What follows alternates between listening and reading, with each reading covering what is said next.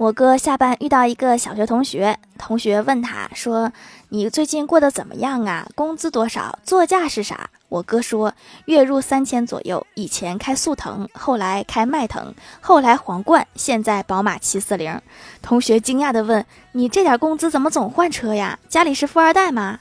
我哥说：‘我老板赚钱了，我就有好车开。’你就直接说：‘你是司机不行吗？’